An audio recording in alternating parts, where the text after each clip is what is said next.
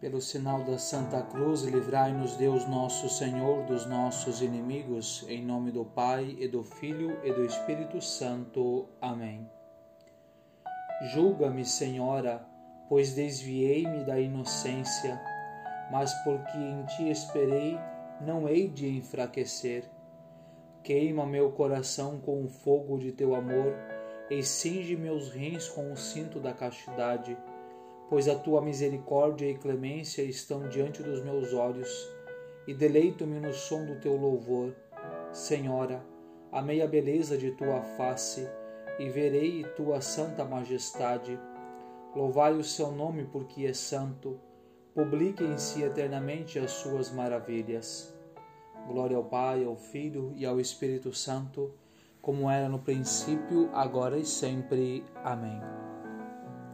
Vamos, com, vamos meditar hoje sobre a vida na graça.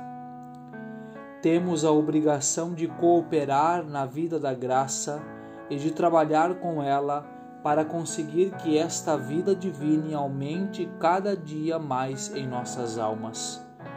Era este o pensamento prático anterior, mas a primeira coisa que temos a fazer é dedicar a esta vida tanto empenho que jamais corramos o perigo de a perder, vigiando com maior cuidado a sua conservação e vencendo todas as dificuldades e tentações que surgirem. Também sinto, também nisto a Santíssima Virgem nos serve de modelo perfeitíssimo.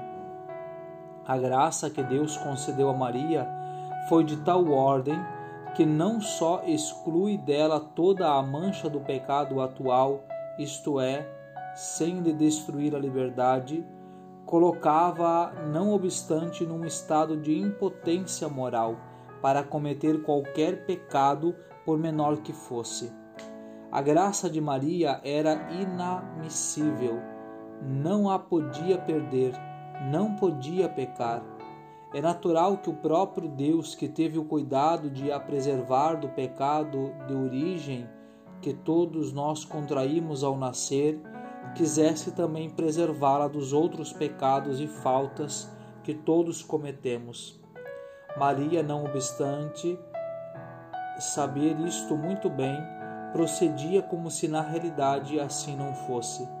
Parece que temia perder essa vida que lhe roubassem alguma partezinha de seu coração, que caísse a menor mancha no vestido imaculado de sua alma puríssima.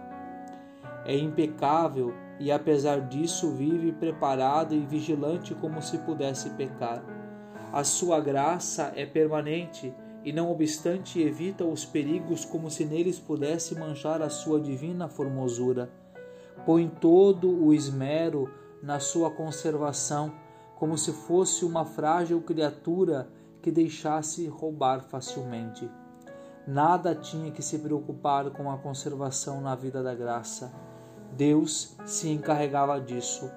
Contudo, procede assim para nos dar uma belíssima lição, para nos servir de exemplo admirável, para que pudéssemos estudar e imitar, para que não perdêssemos também assim. Não diz São Paulo que levamos este tesouro em vasos de barro para facilmente se que facilmente podem se quebrar, ocasionando a perda do tesouro que nos fora confiado?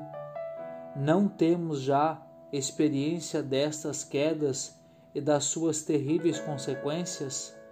Ah, como precisamos de um modelo que nos ensine a ser menos imprudentes, menos temerários e confiados no que ordinariamente costumamos ser. Este modelo nos é a Virgem Maria. Rainha do céu, alegrai-vos, aleluia, por quem merecestes trazer em vosso seio, aleluia. Ressuscitou, como disse, aleluia. Rogai por nós a Deus, aleluia. Exultai e alegrai-vos, ó Virgem Maria, aleluia, porque o Senhor ressuscitou verdadeiramente, aleluia. Oremos.